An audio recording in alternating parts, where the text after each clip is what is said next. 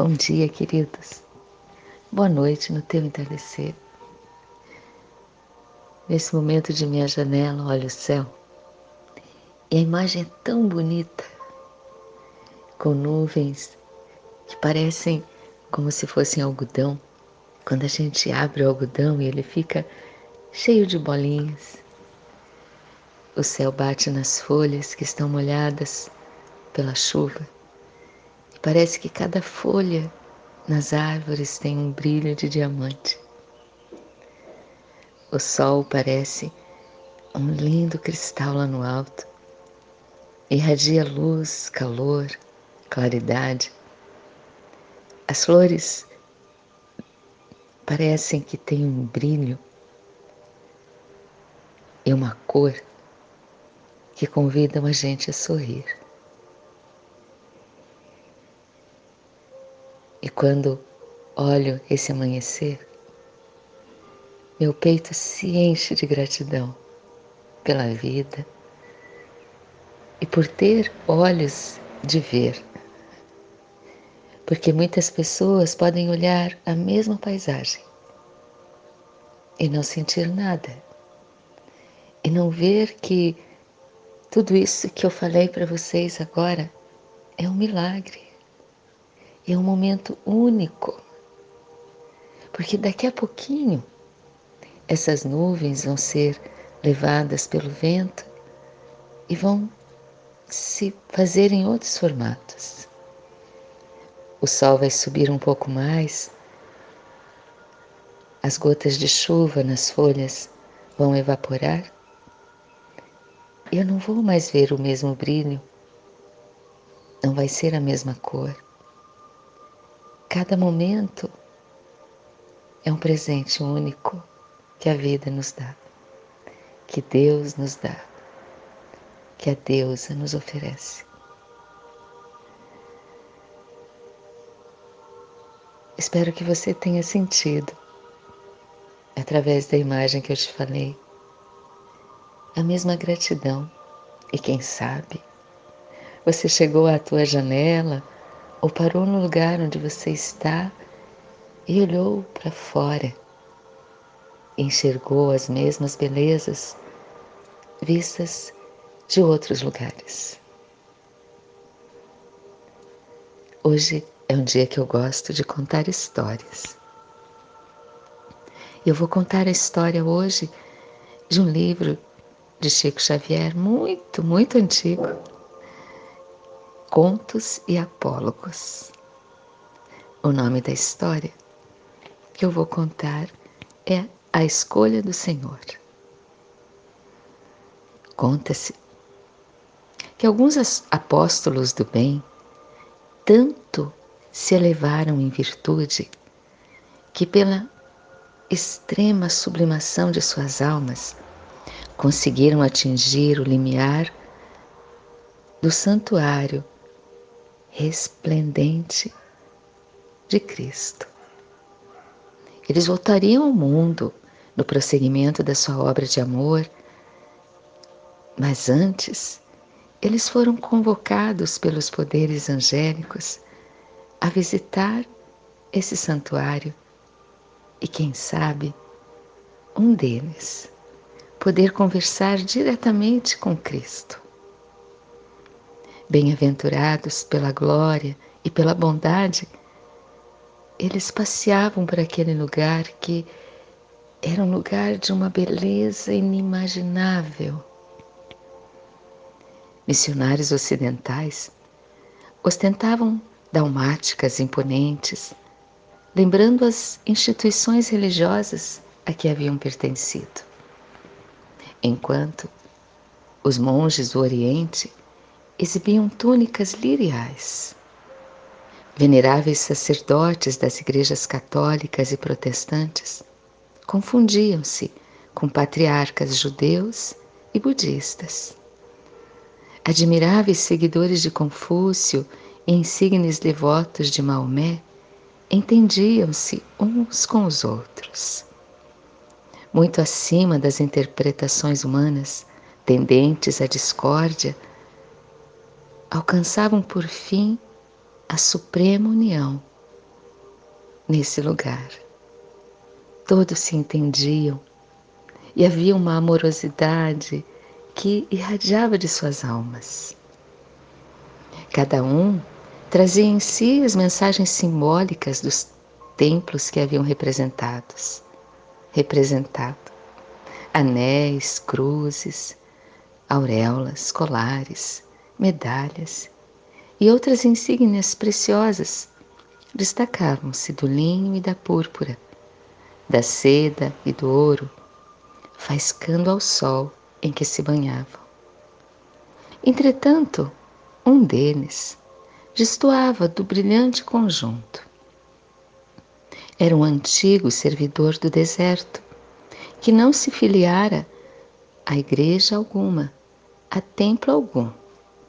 Seu nome era Ibrahim al-Mandeb. Ele fora um devotado irmão dos infelizes que vagueavam nas planícies arenosas da Arábia. Não possuía qualquer sinal que ele pertencia a algum culto, a alguma igreja. Trazia os pés descalços, a veste muito simples.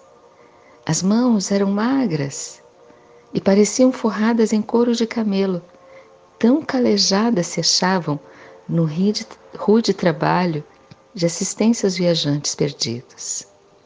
Os cabelos eram grisalhos, o seu rosto enrugado, mas trazia dois olhos belos e lúcidos, cheios de bondade a quem cruzava com ele.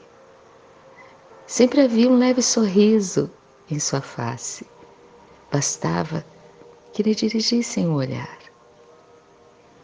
Meio que isolado de toda aquela aquelas pessoas, ele notou que dois anjos se aproximavam eles faziam anotações num pergaminho celestial.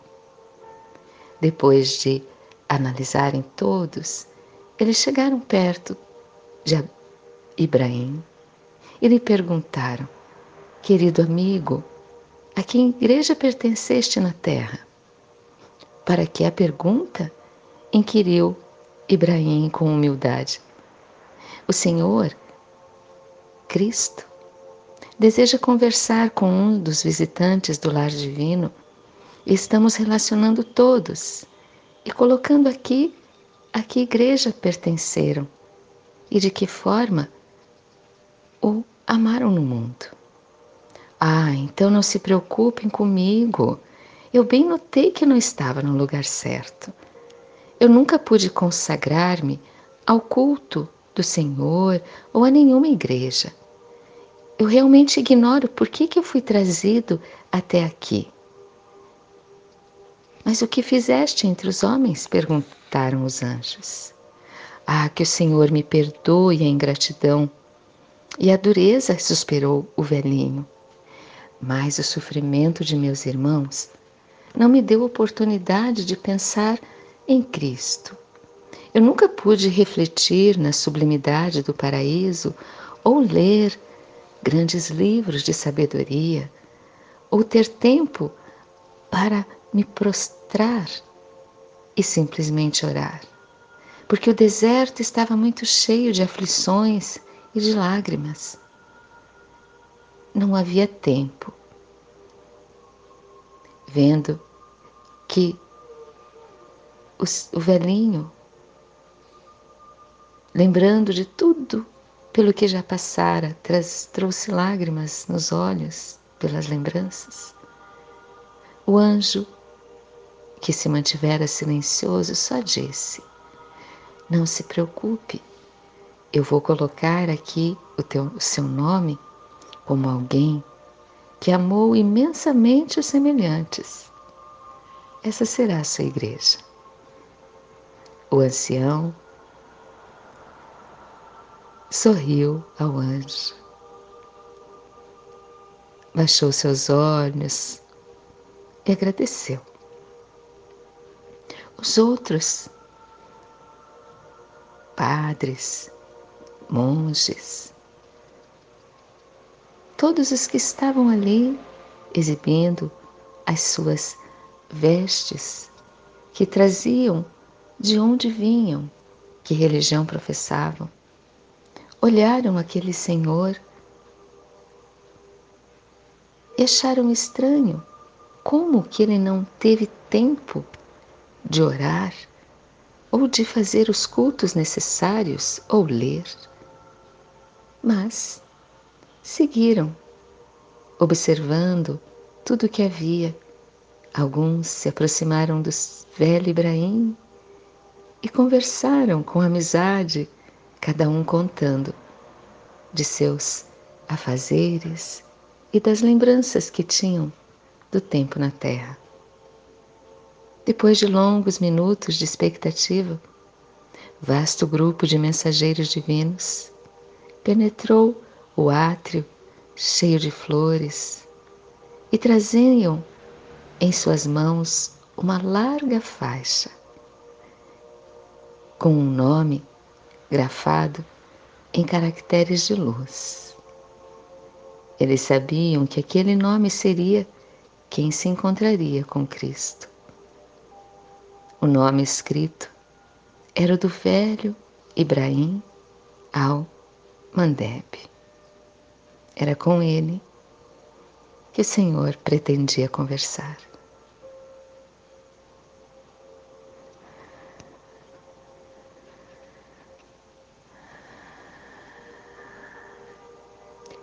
Essa história tocou profundo o meu coração.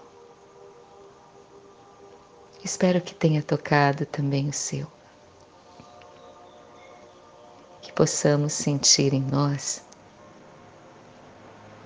que não importa qual é a religião, qual é a religião que eu professo, que você professa, que outra pessoa professa, o que importa realmente nesse mundo é o que fazemos da nossa vida. De que forma esse amor que eu tenho por Deus, pelo Cristo, por Buda, pela Mãe Divina, de que forma esse amor que está em mim se reflete nas coisas que eu faço em minha vida? De que forma tudo que eu recebo de minha fé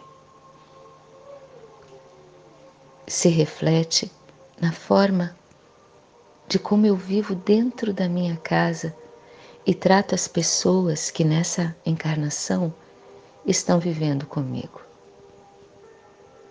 De que forma eu trato o meu semelhante no meu trabalho, na rua, de que forma tudo que eu sei me faz abrir mão de algum prazer?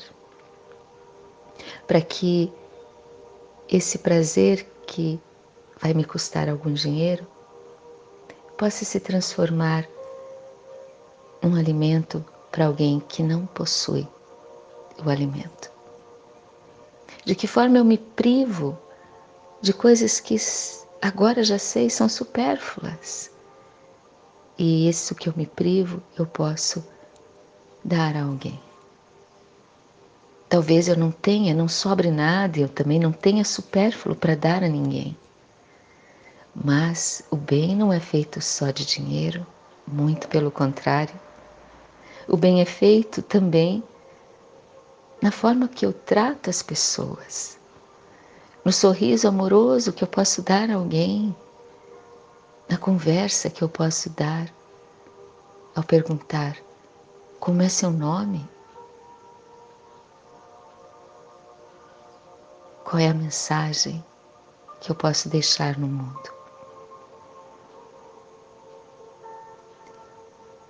Talvez no início de todos nós, façamos essa forma de viver algo quase como uma obrigação, é assim que precisa ser.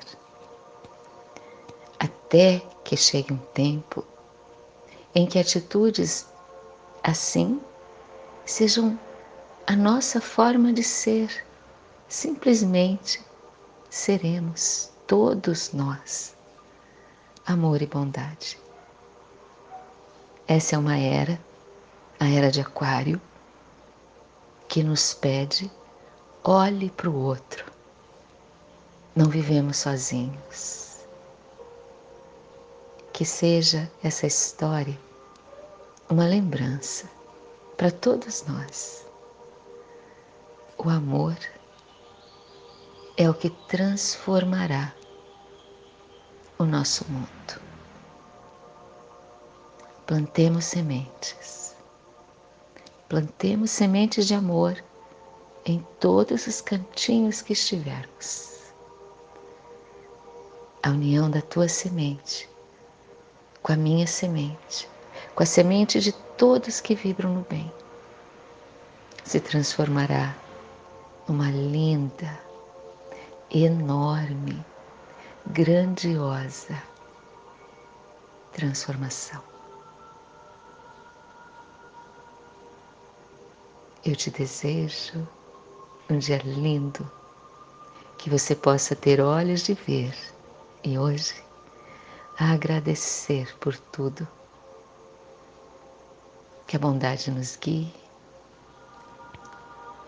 e que sejamos sementes de amor por esse mundo. Namastê.